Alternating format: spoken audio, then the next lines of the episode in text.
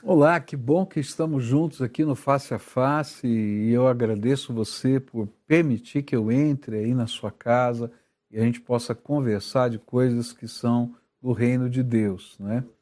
E se você gosta do programa, se você acompanha, aí é, compartilha aí com outras pessoas para que elas possam também ser abençoadas com a palavra de Deus. Domingo eu estava assistindo o culto da noite, quando Michel pregou, e uma das expressões que ele usou no culto mexeu muito com o meu coração. Ele falou a respeito de sementes de fé, que durante a vida Deus nos permite semear a nossa fé. E ele, quando falou sobre isso, falou de um projeto que a igreja tem, que é um projeto lá no Parolim, que foi uma semente de fé, que começou com uma criança que ele viu, ele conheceu e que os seus pais estavam drogados.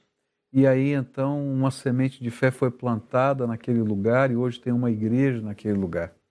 E hoje pela manhã eu tive lá e fiquei muito feliz porque as sementes de fé que são plantadas com a nossa esperança, com a nossa certeza de que Deus é fiel, elas frutificam.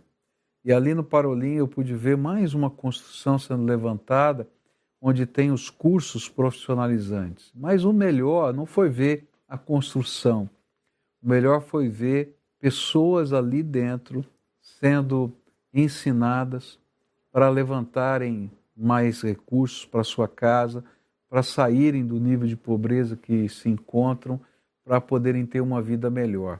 E o bonito é que todas aquelas pessoas que estavam lá, exceto uma, elas tinham tido uma experiência de fé em Jesus Cristo. E aquela que ainda faltava fazia parte de uma família que estava plantando uma nova semente de fé, que era desenvolver uma empresa familiar de costura. E todos estavam aprendendo a costurar para desenvolver essa empresa familiar de costura. É incrível como sementes de fé são plantadas e regadas, às vezes, com as nossas lágrimas, e a graça de Deus se multiplica e faz com que elas se tornem realidade. Na minha vida tem sido assim. Há dias que eu não tenho nada para semear. Meu coração está seco, duro, às vezes eu estou só enxergando o escuro diante de mim mas a graça de Deus vem e sussurra algo na minha alma e uma sementinha de fé plantada pelo Espírito. Às vezes ela é plantada pela palavra, às vezes ela é plantada porque alguém passa pelo caminho e sugere alguma coisa. Às vezes, o Espírito de Deus, usando meios que nós nem conhecemos, planta uma semente de fé no nosso coração. O que podemos fazer com ela? Jesus ensinou na parábola dos solos. Nós podemos deixar o chão do coração tão duro que a semente de fé vai ser arrebatada logo, e a Bíblia diz que o inimigo arrebata, porque a semente de fé é poderosa e onde ela cai, ela pode germinar. Mas, às vezes, ela cai numa terra boa e nessa terra ela vai frutificar e vai multiplicar. Às vezes ela cai numa terra pedregosa e nessa terra ela logo brota, mas quando vem o primeiro problema, a primeira dificuldade, a gente desvanece e essa semente morre. Às vezes ela cai no meio dos espinhos, ela cresce, mas não frutifica, porque os espinhos abafam a potencialidade dela. Sementes de fé estão sendo lançadas pelo Espírito de Deus, pela palavra, por pessoas na sua vida todo o tempo. Mas o que você vai fazer com essas sementes é sua responsabilidade. Eu quero aprender com Jesus aquilo que ele ensinou na parábola. Eu quero ser sempre um coração que é uma terra fértil, onde as sementes de fé possam frutificar, porque só assim somos abençoados e podemos construir um futuro melhor. Eu sei que Deus hoje tem uma semente de fé para você. Então, seja um coração fértil, uma terra boa, onde essa semente possa crescer e frutificar. Porque isso significa ser abençoado por Deus. Tome a sua semente de fé e guarde no seu coração. Esse é um ensino da palavra de Deus. Esse é o face a face com você e eu espero que você seja abençoado hoje.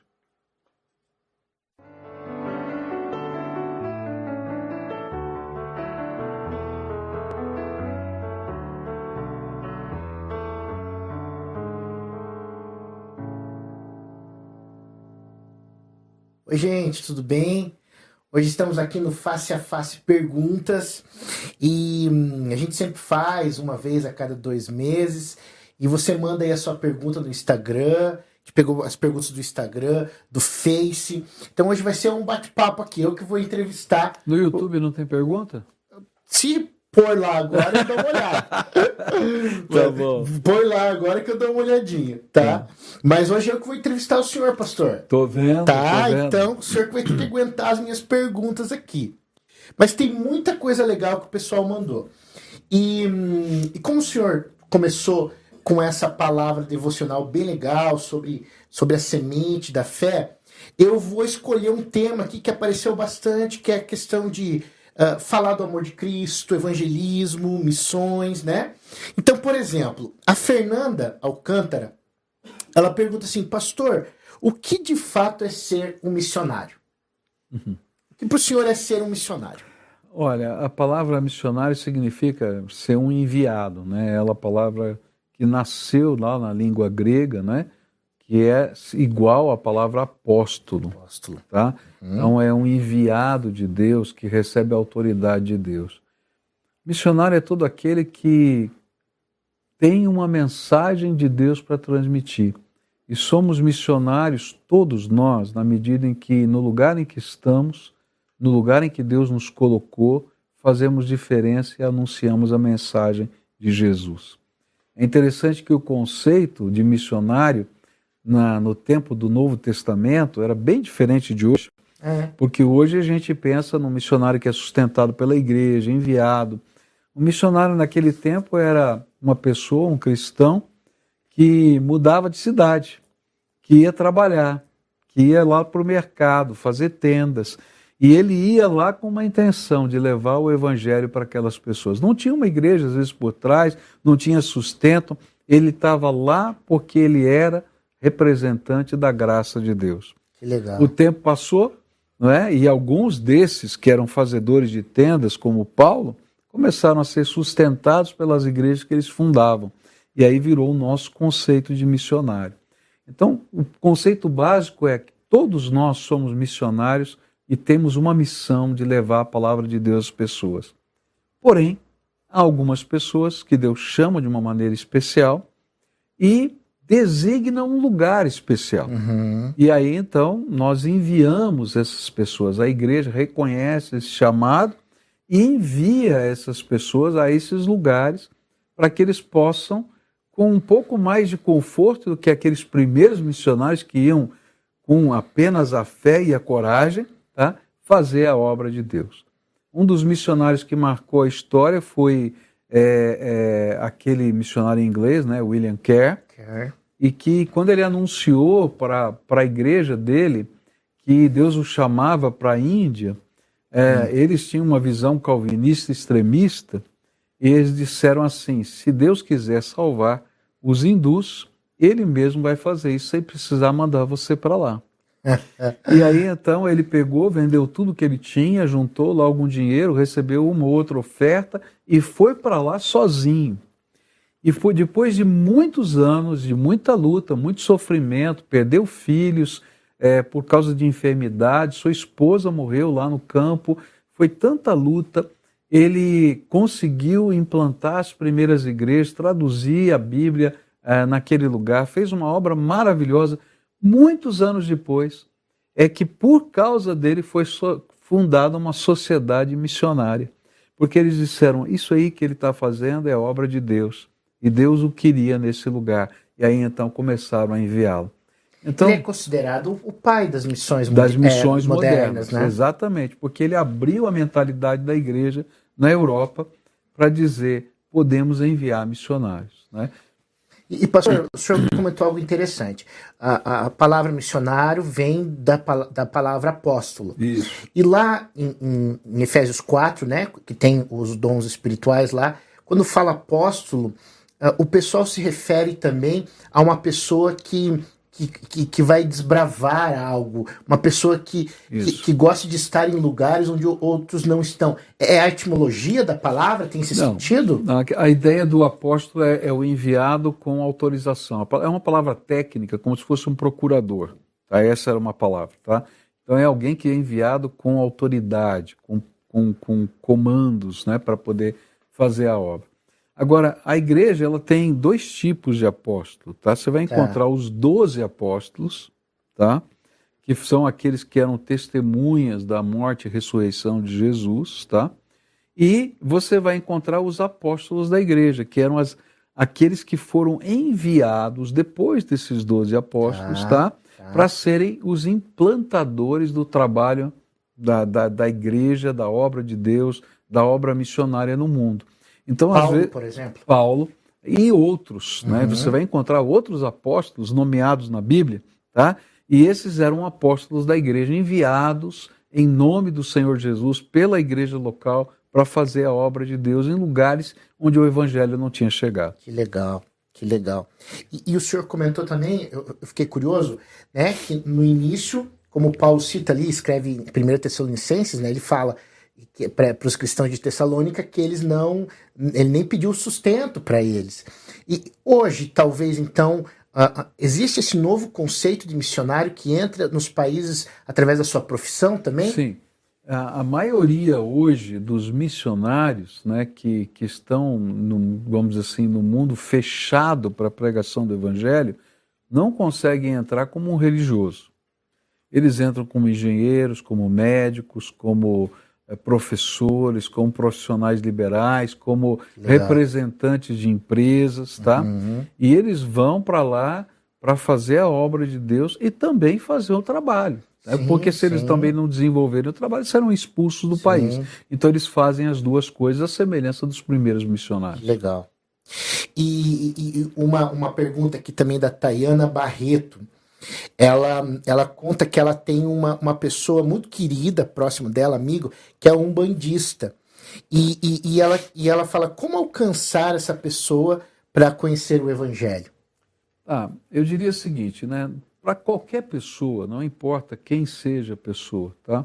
É, é, a gente tem que aprender a orar por essa pessoa. A primeira coisa que a gente faz é orar, porque quem convence do pecado, da justiça e do juízo Espírito é Santo. o Espírito Santo de Deus. Então, o primeiro papel é oração. Tá? Segundo papel é a gente ser o testemunho da verdade. Então, não adianta eu querer pregar a verdade se a minha vida não é coerente com essa verdade. Então, toda vez que eu estou vivendo essa verdade em amor, eu me torno o evangelho vivo, uma carta aberta de Deus na sociedade. Terceiro é aproveitar as oportunidades as oportunidades elas surgem no, na convivência. Então, às vezes surge um momento que, que a pessoa precisa de oração, às vezes surge um momento em que uma palavra bem colocada vai fazer diferença, é, às vezes vai surgir um momento em que a gente pode ajudar de alguma maneira, e essas, essas portas que Deus, essas oportunidades, elas se tornam veículos da gente proclamar o Evangelho a gente precisa estar também preparado para responder à razão da nossa fé.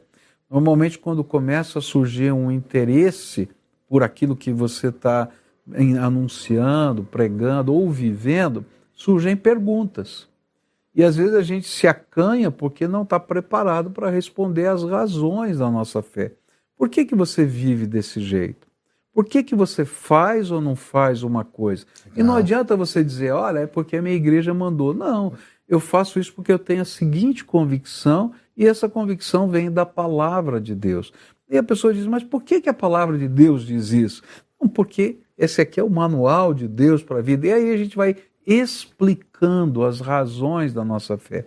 E o Espírito de Deus vai aplicando na vida da gente. Tem um livrinho que eu queria recomendar, chamado Tocando Corações, publicado pela, pela Igreja em Célula, procura aí na internet, Igreja em Célula, Tocando Corações.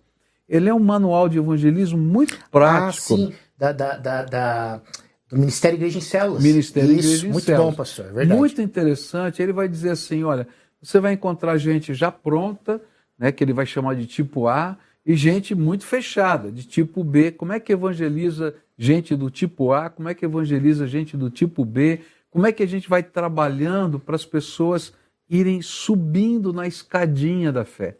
E eu gosto desse livro porque ele diz assim que a conversão, ao mesmo tempo que é um ato, é um processo. Então, Legal. a gente, quando está evangelizando alguém, alguém, a gente quer realmente que a pessoa receba Jesus imediatamente. Mas a gente tem que saber que às vezes a pessoa vai ter que subir um degrauzinho. Dizer, olha, eu não acreditava nisso, mas agora estou crendo. Olha, eu não pensava exatamente assim, mas agora eu talvez pense assim. e a gente vai crescendo nesse processo do ensino da palavra, tocando corações, Ministério Igreja é, em Céus. Ministério Igreja em Céus. Lá Isso. você encontra todo o material deles. São 12 livrinhos, um deles é sobre tocando corações. Isso. E, e, pastor, que interessante que o senhor falou sobre oportunidade, né? Eu lembro que eu comecei a fazer direito em Cascavel, tinha Cara, o que, que você fez? Direito, é, psicologia, o que mais você fez? Direito, não terminei. É, é, publicidade e propaganda, não terminei. Aí psicologia terminei, teologia terminei. Oh, graças a Deus. O, o, homem é fera, hein? O homem é fera. E, e eu lembro que tinha um, um amigo lá, né? O, o, o, Nino. E a gente conversava, batia papo e tal. E daí, sempre na sexta-feira à noite, a gente saía do trabalho, ia pra faculdade. Eles iam sair é, beber. E eu, tá, valeu, gente, vou pra casa e tal.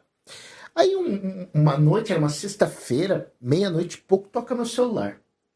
Aí eu olho, era ele. Deu, oi Léo, tudo bem? Tudo, cara. Viu, uh, você toparia conversar um pouco comigo? Eu tô meio triste e tal. Eu falei, claro. Ele foi até lá em casa, decide, começou a conversar.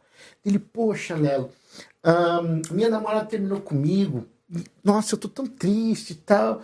E daí eu liguei para fulano e ele falou, poxa, cara, vamos sair tomar uma cerveja. Você já esquece essa menina. Aí ligou para outro amigo, o amigo disse, cara, vai sofrer por causa de menina. Não, não, vamos sair e tal. Ele pensou, quem vai me dar um conselho diferente desse? Aí pensou em mim. Opa. Então ele foi, me buscou e a oportunidade, o relacionamento e a gerou oportunidade. a oportunidade. De poder compartilhar a fé. Poxa, né? então é. Eu, eu ouvi a história do, do pastor Joaquim, né, lá da, da Suécia, eu achei muito interessante de uma jovem que Deus colocou no coração dela a missão de, de levar o evangelho para os amigos dela. Ah. E ela então começou a orar por, por esses amigos. E ela disse: Deus, mas eu não quero os mais fáceis, eu quero os mais complicados. e começou a orar por dez amigos que ela queria ver a salvação dos mais complicados. Né? E ela então começou com o primeiro, a orar por essa, por esse, por essa pessoa. E daí surgiu a oportunidade. Eles começaram a conversar e ele disse: Eu não creio em Deus, Deus não existe. Tá? Falou para ela. Falou para ela: Não creio em Deus, Deus não existe. Ela disse assim: Ok, eu vou orar por você o que, que Deus precisaria fazer para você crer que Ele existe? Ele falou: ó, me fazer vomitar. Como assim fazer vomitar? Ele falou: ah, eu nunca vomitei na vida. Eu tenho um estômago maravilhoso, não vomito, não tenho nada, Ai, nada, nada. Não, não sabia onde estava se, se metendo. metendo. Eu falei, tá bom, então eu vou orar para você vomitar. Daí você vai saber que Deus é, é, existe, ele, ele responde orações. E ela começou a orar. Parece uma brincadeira, mas é Sim. verdade, essa história é verdadeira. Ela começou a orar, e jejuar e buscar. E um belo dia esse moço começa a vomitar e vomita 24 horas sem parar. E depois de 24 horas Jesus. ele pega o telefone passando mal e diz assim: para de orar! Eu acredito que Deus existe! Uau. E ele foi o primeiro dos dez a se converter e começou a orar junto com ela pela conversão dos outros nove que estavam na lista dela e todos eles se converteram. Então que a gente legal. aproveita as oportunidades, mas Ora. semeia a palavra em oração. Amém. Bom, pastor, vamos outro tema aqui também que o pessoal perguntou bastante e é uma pergunta que sempre aparece né, nas nossas conversas, questão do dízimo, tá? Então, a primeira pergunta aqui, né, o, o Marcos André, ele diz assim: o, div, o dízimo deve ser dado Do bruto ou do líquido do salário? Então vamos pensar assim, né? Quando alguém pergunta para você qual é o seu salário, tá? E você vai preencher um, um documento aí de crédito, o que é? Você põe o líquido ou o bruto? Você põe o bruto. bruto. O meu salário nominal colocado na carteira ou no documento é esse aqui, tá? Uhum. Aí você vai dizer, é, mas incidem os impostos. É verdade, você paga impostos sobre o seu salário, tá? Então, o dízimo é dado sobre o bruto. Eu dou, eu sou um assalariado, eu dou o meu dízimo sobre o bruto. Ah, mas olha só e tal. Não, é, Deus me deu essa graça de receber esse valor, então eu dou sobre o bruto e creio na promessa de Deus. Essa é a minha maneira de enxergar. Tem gente que enxerga diferente, mas o que eu creio é que de tudo quanto Deus coloca na nossa mão, que é o nosso salário, você é um assalariado, então você dá a, a, o seu dízimo. Legal. Outra pergunta. E benefícios? Se essa empresa te dá benefício, cartão, por exemplo, mercado, esse tipo de coisa. Ok, se isso vira dinheiro, tá? Você dá o seu dízimo. Se isso vira produto, tá? Você não dá o seu dízimo. Por exemplo, se, se alguém te der uma camisa de presente, você vai dar o dízimo da camisa? Como é que eu vou cortar a camisa? Não, não dá, tá? Eu recebi um presente, tá? Agora, se isso é recurso financeiro, mesmo que seja um presente, tá?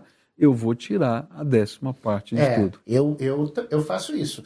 O benefício que eu tenho, eu, eu também tiro a décima parte, mas, né, é, como eu entendo. E, pastor, e, e, e, e não está aqui, mas uma irmã me perguntou esses dias com relação a heranças. Tá. Você recebe uma herança. É, a, a, minha, a o meu entender, o que eu falei para ela, e foi o que eu já fiz também na minha vida, foi: ah, eu recebi, foi algo que, os, acima de tudo, é o Senhor que nos dá, né? Então, sim, dizima da herança, né? Sim. De tudo quanto Deus nos dá, a, a maneira como vem, né? É, é, são recursos da graça de Deus, eu vou dar o meu dízimo porque eu recebi esse presente da graça de Deus. Essa é a visão que eu tenho. Legal. E por último, aqui a gente até conversou um pouquinho antes, mas é interessante, né? A, a irmã pergunta que eu não sei o nome dela porque tá tudo misturado.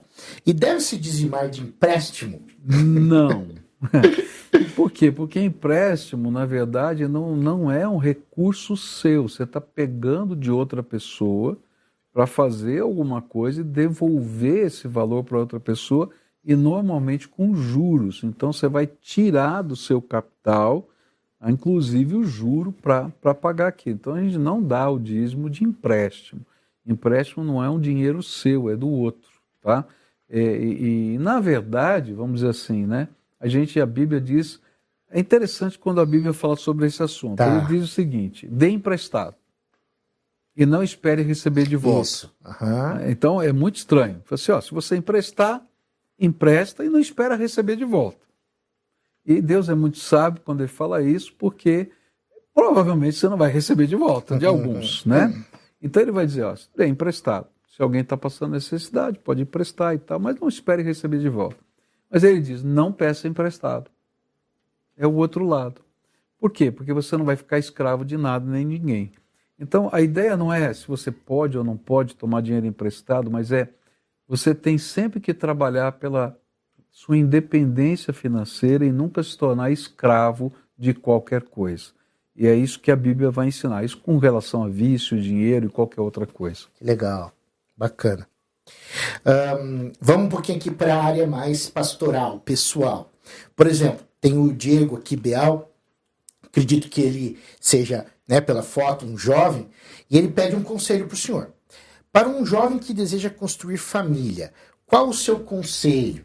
Algum livro, uh, pregação? Uh, qual o seu conselho? Um jovem que quer construir uma família.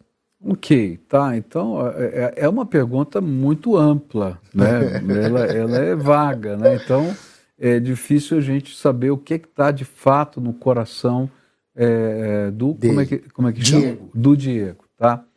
Então eu diria o seguinte, que uma das coisas que, que, que é um presente de Deus para toda a humanidade, Tá? E, e existem presentes de Deus que são é, dádivas, vamos dizer assim, para pessoas individuais. Uhum. Mas existem presentes que são de Deus para toda a humanidade. Então, uma da, um dos presentes de Deus para toda a humanidade é constituir família. Legal. Tá? Então, esse é um presente de Deus, porque é através da família que a gente pode ter os primeiros parâmetros do amor de Deus, do cuidado de Deus, do sustento de Deus, da maneira como ele se importa, né? do amor como ele se revela na grandeza de Deus. E então, isso é um presente para toda a humanidade. Agora, eu posso escolher fazer a minha família do meu jeito. Uhum. Porque é um presente de Deus para toda a humanidade, é um direito. Você pode escolher fazer do seu jeito. Mas muito provavelmente você vai dar cabeçadas. E então Deus agora oferece um segundo presente, que não é para toda a humanidade, é para aqueles que querem, que é buscar a graça de Deus para constituir essa família. Legal. Então, o primeiro princípio é a gente se apresentar diante de Deus dizendo: Senhor, eu sei que o Senhor está dando para toda a universo, todo, toda a humanidade, um presente que é constituir família. Mas eu quero constituir uma família segundo a tua vontade. Legal. Então eu quero pedir que o Senhor faça a escolha por mim. E aí é uma das coisas difíceis, porque você vai entregar à direção de Deus a sabedoria e o direito que era seu escolher com quem você vai se casar. Para ele. Para ele. E você vai dizer, Senhor, eu queria que o Senhor escolhesse para mim. E aí o Deus Pai, ele vai ouvir esse clamor e vai preparar alguém segundo o coração dele para responder a sua oração. E aí então você vai começar a perceber os sinais de Deus. E quando esses sinais de Deus começarem a aparecer, você não vai ter certeza. Você vai ter que dobrar o joelho de novo, pedir sabedoria de Deus, pedir para ele revelar, para ele confirmar, quem sabe até com sinais concretos, para que você possa saber que ele está escolhendo para você. E aí você vai ter que aprender a conviver com essa pessoa. É nessa fase que os livros ajudam.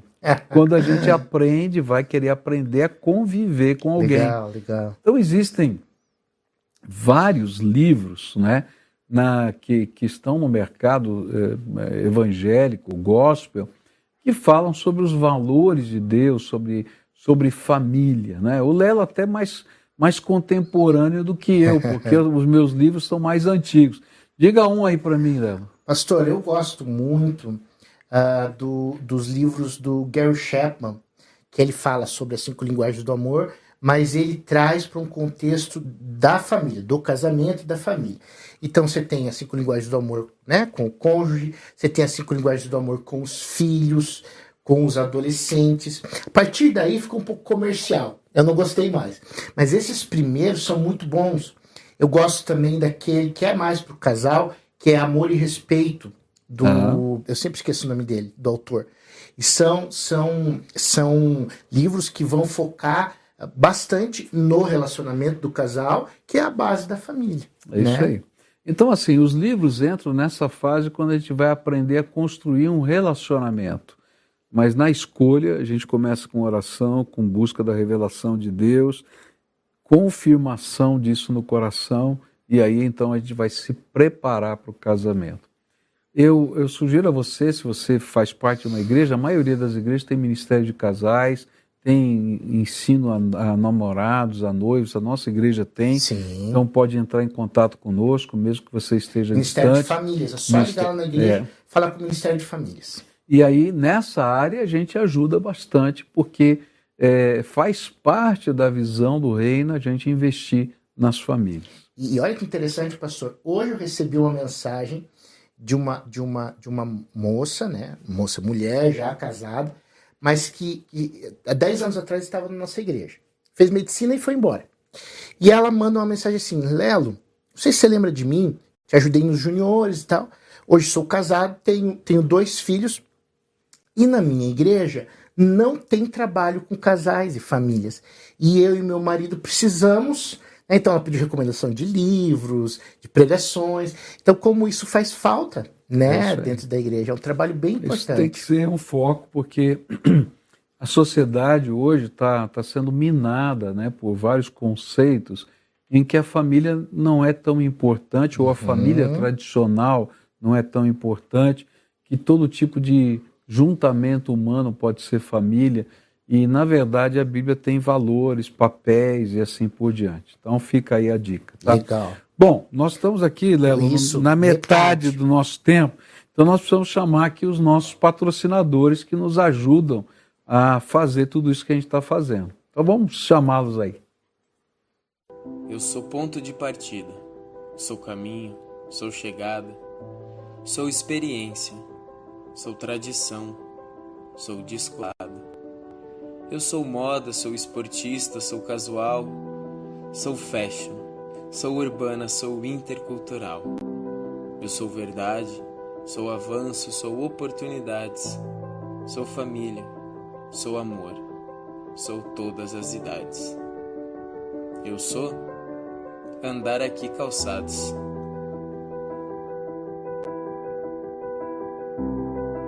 Precisando trocar os pneus? Aqui na Barão tem pneus Pirelli para seu automóvel, caminhonete, SUV e até caminhão. Pneus a partir de 309 reais. Nove lojas em Curitiba e região. Pirelli é na Barão Pneus. O Colégio Objetivo acredita no fazer para aprender e oferece experiências na melhor estrutura da cidade. Aprender é verbo, é ação e ensinar é objetivo. Matricule seu filho. Legal, estamos de volta. Sempre agradecendo nossos parceiros aí, patrocinadores que fazem parte aqui do nosso projeto. Pastor, então a gente falou um pouquinho ali do Diego, né? Uh, uh, alguém que está entrando agora na, na, na, na, vida adulta, acredito eu, perguntando sobre famílias. E, e agora tem aqui algumas perguntas sobre, sobre a fase final né, da vida, até mais pessoal para o senhor. Por exemplo, quais os seus planos para a vida é, ministerial nesse período de transição pastoral que nós estamos vivendo na igreja? Sua aposentadoria, quais são o que o senhor tem planejado, pensado? É claro para o senhor? Como que é isso? Tá, eu, eu costumo dizer, né, falei já algumas vezes na igreja, que pastor não se aposenta, né? Pastor, ele vai morrer pastor, então ele vai mudar de função é, é, depois de mais de 40 anos né, de ministério pastoral, eu completo aí é, esse ano, completei na verdade, né, é, 40 e 42 anos de ministério, ministério pastoral. Na PIB? E na, na Igreja de Água Branca, em São Paulo. Então, Isso, total. mas na PIB é, são... São 34, 34. anos, já estou no 35 em andamento. Tá? Então, assim, a gente entende que, que a, a, vamos dizer assim, a condição de você tocar uma igreja como a primeira igreja, de, com 17 mil membros, é, é, ainda que você tenha uma equipe ministerial maravilhosa, é, você não tem mais a mesma agilidade, a mesma competência, a mesma. Enfim. Então, é, a gente sabe que tem um tempo certo para você deixar o que você está fazendo. Deus me falou a respeito desse tempo há mais de nove anos atrás. Uau! É.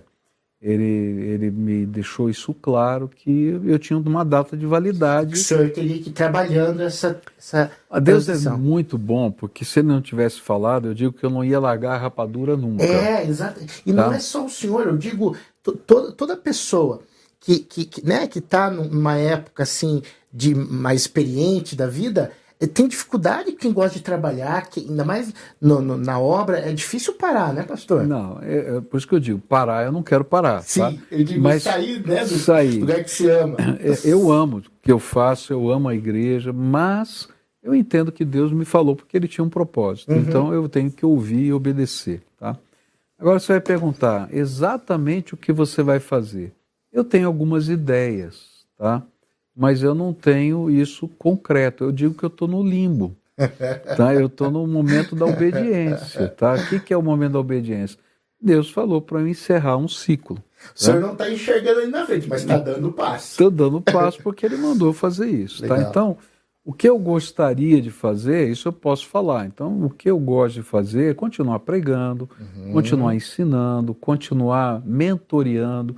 Gostaria de gastar mais tempo na mentoria ah, é de legal, pessoas, pastor. de pastores, de líderes, tá? É, gostaria de trabalhar na, na, na, área de missões, de evangelismo, que é uma área que eu, que eu gosto e, e, e que, que me sentiria à vontade de, de poder ajudar missionários e assim por diante. Porém, nesse momento, eu tenho que fechar um ciclo uhum. para depois começar outro. Se você perguntar se eu tenho ideias, planos, projetos, eu tenho 500 mil. Agora, se tem algum já preparado para começar, eu ainda não tenho. Então, eu estou aqui num processo né, de encerrar uma fase para poder começar uma nova. Legal. E hoje, como a igreja, muitas igrejas que abrem, pastor, elas não têm uma, as neopentecostais não têm uma organização por cima. Então, muitos pastores criam a igreja e ficam sozinhos. Falta esse trabalho de mentoria e cuidado, né? E também eu tenho sido assim muito tocado no meu coração por, por muitos pastores bem intencionados, mas que às vezes, por, por falta de ter um conselheiro, um amigo perto, eles, eles acabam patinando na vida ministerial. Ah, interessante. Então, eu estou num projeto, esse, esse já está em andamento, tá? Em que eu vou, eu estou já fazendo com cinco pastores, mas eu já tenho mais dez pastores que estão para a gente começar agora, tá? Uhum. Alguns de Portugal, alguns aqui do Brasil, é, então, vou ficar com 15 pastores que eu quero mentorear legal, e cuidar, legal. ajudar na vida espiritual, nos processos de crescimento de igreja, é, nas dicas de liderança. E, e tenho orado para Deus me mostrar, e Deus me mostrou esses 15 pastores, e eu estou começando a trabalhar com 10 e 5 eu já estou trabalhando. Legal. Até para quem não sabe, o, o, o teu trabalho de mestrado é o crescimento integral da igreja, né? Sim. Que até virou um livro. Sim. Né? Então é algo que o senhor, e até pela experiência. E o de doutorado é sobre igreja relevante. Ah, tá? legal. Então, os dois. E, e... legal, pastor. Uh, assim, nessa área mais pessoal também, né, pastoral nossa, tem uma irmã que ela pergunta assim: o que devemos fazer quando o nosso coração começa a esfriar em nossa paixão com Jesus? O que o senhor acha? Ok. Uh, é interessante que Jesus fala a respeito disso no, na cartinha que ele escreveu para a igreja de Éfeso, lá no Apocalipse. Né? Ele disse: ah, Te esfriastes no teu primeiro amor. Né?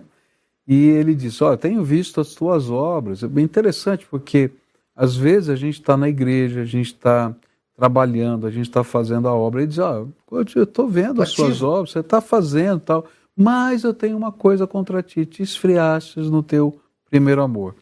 E aí ele dá um conselho, diz assim: lembra de onde caístes.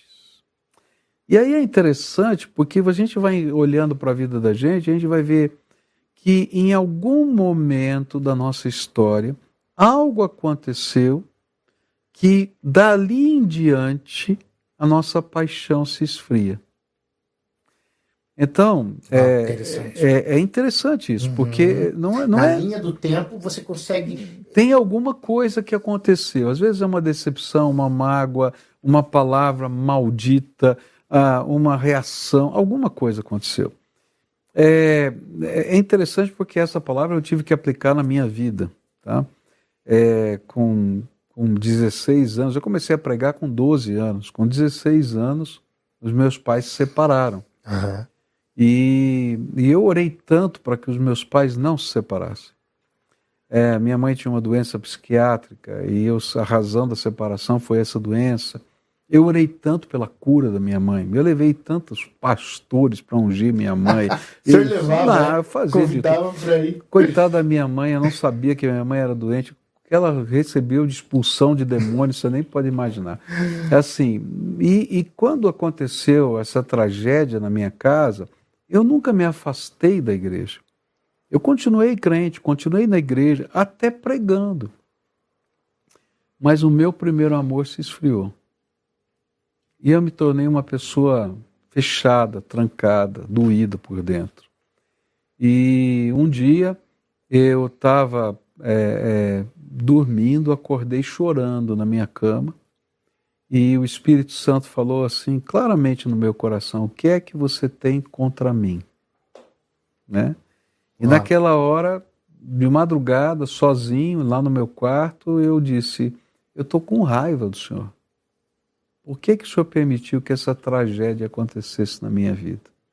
Por que, que o Senhor não ouviu a minha oração? Por quê? Por quê? Por quê? Por quê? E interessante é que só quando o meu coração foi tratado dessas dores da minha alma é que a minha paixão voltou outra vez. Então, quando Jesus diz assim, ó, lembra de onde caíste e volta à prática das primeiras obras. Então ele está dizendo, olha, tem algum momento na tua história que algo aconteceu que está aí doendo no seu coração. Talvez você tenha que se ajoelhar e dizer, Deus, está doendo isso. Eu estou triste é, com aquilo. Isso. Eu não entendo isso. E deixar o Espírito Santo trabalhar. E é interessante, é um processo que Deus usou na minha vida eu tava, fui trabalhar, trabalhava para ajudar a sustentar em casa e voltei no dia seguinte no ônibus lotado da cidade de São Paulo, Você centro, na capital, né? Na capital e do centro da cidade lá para ir para a escola. E naquele, naquela viagem eu ia meio cochilando assim, me segurando e tal. E ah, o Deus usou, o Espírito Santo usou uma, um texto né, das Escrituras, diz que todas as coisas contribuem para o bem daqueles que amam a Deus. Romanos 8 e 28. É, e eu disse assim: não acredito nisso. Nem tudo é para o bem. E aí então ele começou a me fazer lembrar uma série de cenas da minha vida. Isso tudo ali no ônibus? No ônibus. Uma série de cenas. Uma delas foi quando eu era bem garotinho, que eu estava é, brincando de pique-esconde e me escondi na, num, nas rodas de um caminhão trucado de baú, assim, que fica escondida a roda, né? Uhum. E, e, e, os meus pezinhos ficaram enfiados no meio dos, dos dois, das duas rodas, do, do, das quatro rodas do, do caminhão trucado. E o homem ligou o motor para ir embora. Uau! E uma senhora do outro lado da rua viu os pezinhos e começou a gritar e gritar. E o caminhão morreu. Agora, você sabe que caminhão a diesel não morre, você tem que estrangular, tirar a, a, o é, diesel. Eu sabia, mas eu acredito no senhor. É, mas ele não tem, não tem faísca, ele, ele é por compressão. Então você tem que estrangular o combustível. Ele morreu. Não é normal. E deu tempo daquela senhora bater na porta do caminhão e dizer: Para, moço, que tem uma criança no meio das rodas. E o senhor me fez lembrar que ele disse: não, não foi para o teu bem? Eu estava lá com você. E aí ele foi me lembrando uma série de cenas, uma série de coisas. Eu estava lá com você, eu estava lá. Que legal. E quando eu cheguei né, no ponto que eu tinha que descer, o Espírito Santo disse assim: Você consegue crer que eu posso transformar até essa tragédia em bênção? Eu disse: Eu não consigo crer. O senhor pode me ajudar a crer? E aí, naquele dia, Deus começou a fazer uma obra de renovar a paixão no meu coração. Então eu tenho aprendido pela minha vida, esse é meu, meu, minha experiência, que algumas vezes, né, quando a nossa paixão se esfria, tem um ponto no meio da jornada em que algo está doendo dentro da gente, algo quebrou dentro da gente e a gente tem que voltar lá naquele lugar e deixar Deus tratar a nossa alma. E talvez algumas vezes, pastor, nem é consciente para nós esse ponto. Não. Aí nós temos que clamar ao Senhor para revelar. Na né? verdade, para mim não era consciente. Para mim eu achava que eu já estava resolvido. Afinal de contas, a vida é assim. Mas na verdade eu não estava resolvido, eu estava com uma dor guardada dentro da minha alma. E também a questão não é só identificar, é, como o senhor fez, tratar, né? E tratar isso é colocar diante do Senhor também, isso. né? Deixar Deus trabalhar, voltar lá naquele ponto e deixar a graça de Deus atuar na nossa vida. E, e pastor, aqui nós entramos na, na pergunta muito semelhante um, da Ana, Ana P7. Ela, ela pergunta o seguinte: é, né, muitas vezes ela escuta os pastores, líderes falarem. Deus falou comigo, nem agora, né? O senhor comentou, estava no ônibus e, e, e ouviu o senhor falar contigo. Mas para ela, os sentimentos enganam tanto assim as emoções, né, que ela não sabe discernir e ouvir de fato Deus. Ok, boa é... pergunta, tá? É, eu, eu, digo o seguinte, né, que para discernir, para conhecer a voz de Deus, a gente tem que ter intimidade com Ele. Então, se eu pegar o telefone e ligar para você, Léo, uhum. tá? Você é meu genro, você me conhece. Uhum. Eu posso disfarçar minha voz. Você vai dizer, oh, pastor, para com isso. Tá? eu te conheço. Sim. Tá? Então, assim, quanto mais intimidade a gente tem com Deus, mais claramente a voz de Deus fica clara, clara para gente, tá?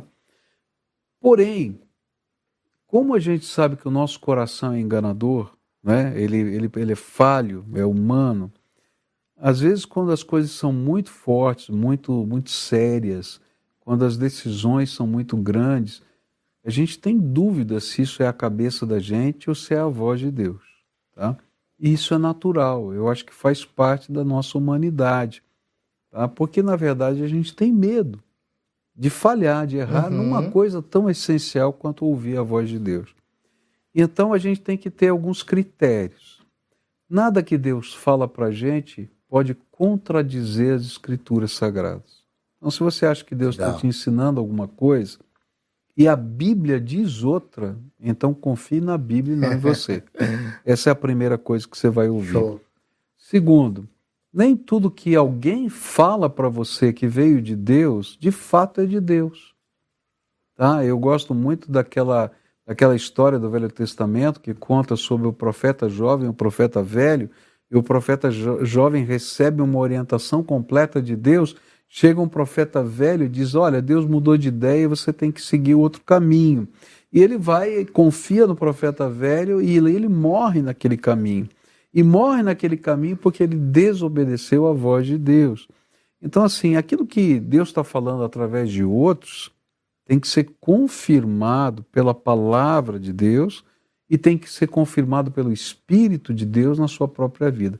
Por isso que a Bíblia diz que não a gente a gente tem que não desprezar as profecias, mas tem que provar todos os profetas. Uhum. Tá? Por quê?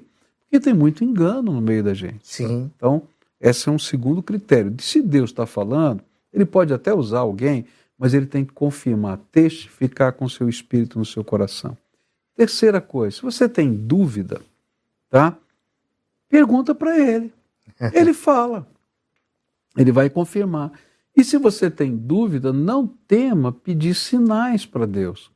Eu acho assim, muita gente critica, né? Ah, você não pode pedir sinais. Por que não? A gente vai encontrar na Bíblia homens de Deus pedindo sinais. Uhum. E Deus, na sua graça, ele revela os sinais. Ele só não revela sinais quando a gente endurece o coração. Então, Jesus disse aos escribas e fariseus que nenhum outro sinal seria dado a não ser o de Jonas. Por quê? Porque Deus já tinha feito tantos milagres, tantos sinais, tantas comprovações que ele disse: agora chega, agora não vou dar mais. Uhum. Tá? Então, se você está ouvindo a voz de Deus, os sinais estão sendo dados, e você não aceita, né? Então você vai perder essa benção. Uma coisa está errada. Eu já vivi tempos de grande dúvida no meu coração em que eu estava pedindo mais sinais e mais sinais, mais sinais, e Deus me deu uma resposta muito interessante no Salmo 78. Ele disse assim: Você já viu fazer água brotar da rocha? Por que, que você duvida que eu posso te dar pão no deserto e carne no deserto? Agora eu estou irado com você. Eu falei, Deus, pode deixar, eu já sei, já acredito, não quero, não quero mais nada, não. Já entendi e acabou, tá?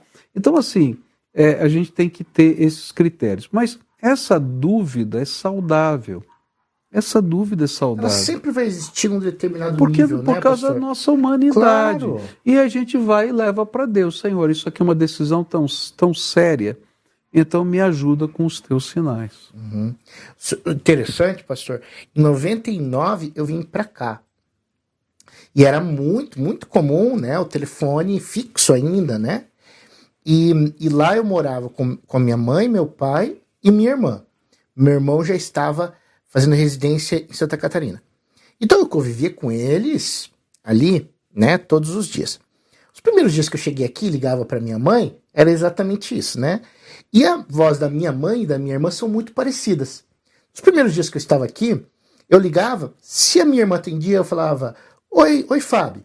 Se a minha mãe atendia, eu falava: "Oi, mãe". Na hora eu identificava. Comecei passar mais tempo aqui, não ligava todos os dias para ela, para elas. Passou alguns meses, eu ligava, minha mãe atendia, eu, Fábio, mãe, eu já não identificava a voz.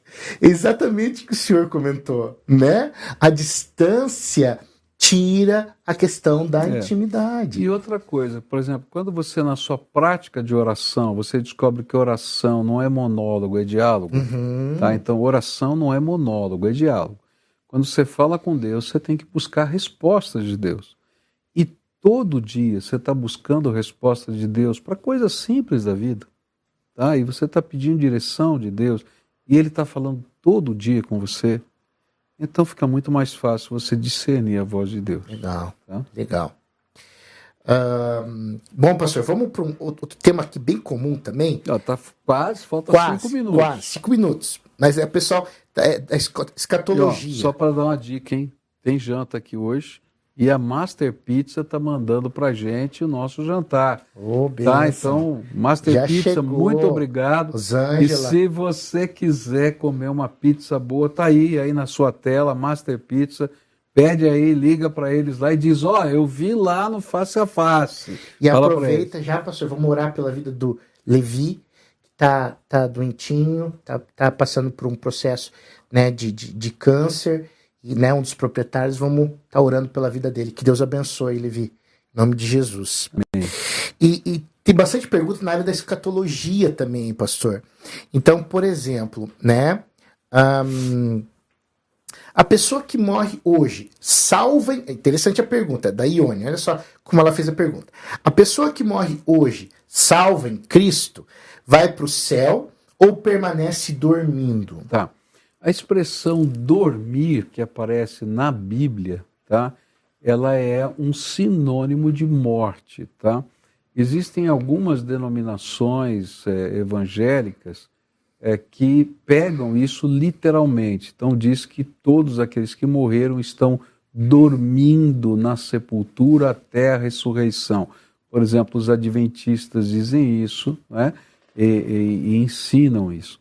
Mas a maioria dos evangélicos no mundo é, creem que essa é uma expressão sinônima de morte e que é, as pessoas que morrem em Cristo, ainda que não tenham o seu corpo, tá, porque só vão receber na ressurreição, eles no seu espírito estão convivendo com Cristo, com os anjos, com toda aquela nuvem de testemunhas que está lá em Hebreus, tá? é, é, aguardando o dia da redenção final e da ressurreição. É, é, só não tem o corpo só não tem o corpo, mas na presença do Senhor, tá? Hum. E é isso que a gente chama de céu, tá? Tá? Porque na ressurreição, na verdade, o céu, que é a Nova Jerusalém, vai descer à terra, terra. que vai ser a novo céu e a nova terra, uhum. que vai uhum. ser é reconstruído e essa nova cidade de Jerusalém que desce, que é o céu, aqueles que estavam no Senhor, não é? vão estar lá agora ressuscitados, vão estar ali nesse lugar que Deus vai estar recriando todas as coisas. Legal. E pegando já a, a, a pergunta da Silmara, um, as pessoas podem perder a salvação? Ok, essa é uma pergunta clássica, né? Por clássica. quê? porque a Bíblia vai mostrar para a gente essa, a resposta a essa pergunta sobre dois, duas perspectivas diferentes, tá? Então, do ponto de vista divino, tá? Então, quando Deus está olhando para responder essa pergunta, tá? tá?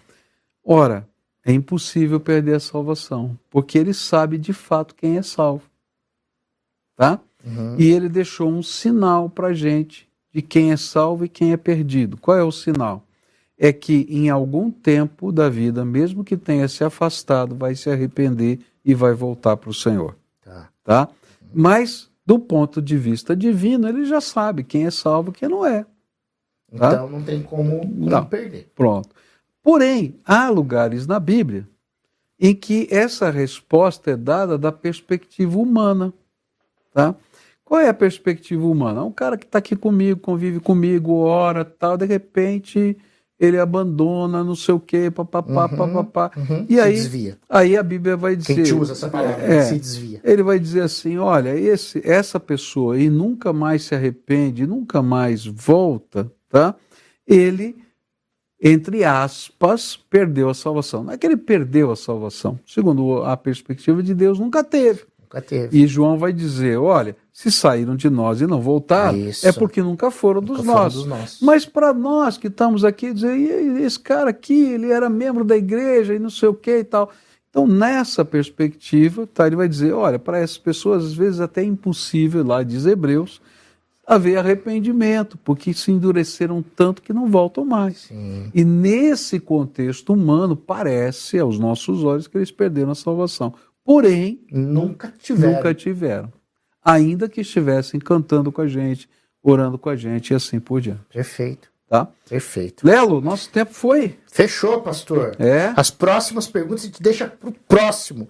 Face tá. a face de perguntas. Então, queridos, olha que você seja abençoado. Vamos orar pelo, pelo Levi? Levi, vamos. Vamos já. orar? Legal. Pai querido, eu queria orar agora pelo Levi, que nos abençoa. Nós vamos jantar a pizza que ele mandou para gente. E eu quero pedir, abençoa o Levi também, oh, Senhor. Pai. Tu és poderoso para tocá-lo, para abençoá-lo, para curá-lo, Senhor. E nós cremos no poder do Senhor. Então revela o teu poder na vida do Levi. Mas não só na vida dele, mas de todos quantos, Senhor, quem sabe agora, estejam necessitando de algo da tua graça e que o Amém, Senhor os visite poderosamente. Amém, é aquilo que oramos em nome de Jesus. Amém, amém, e amém. amém. Espero que você tenha gostado do face a face de hoje, né, Léo? Muito legal, eu gostei. Tá, então, eu, bom, eu, eu sou suspeito, não vou falar nada. Até o próximo face a face. Um abraço para você, querido.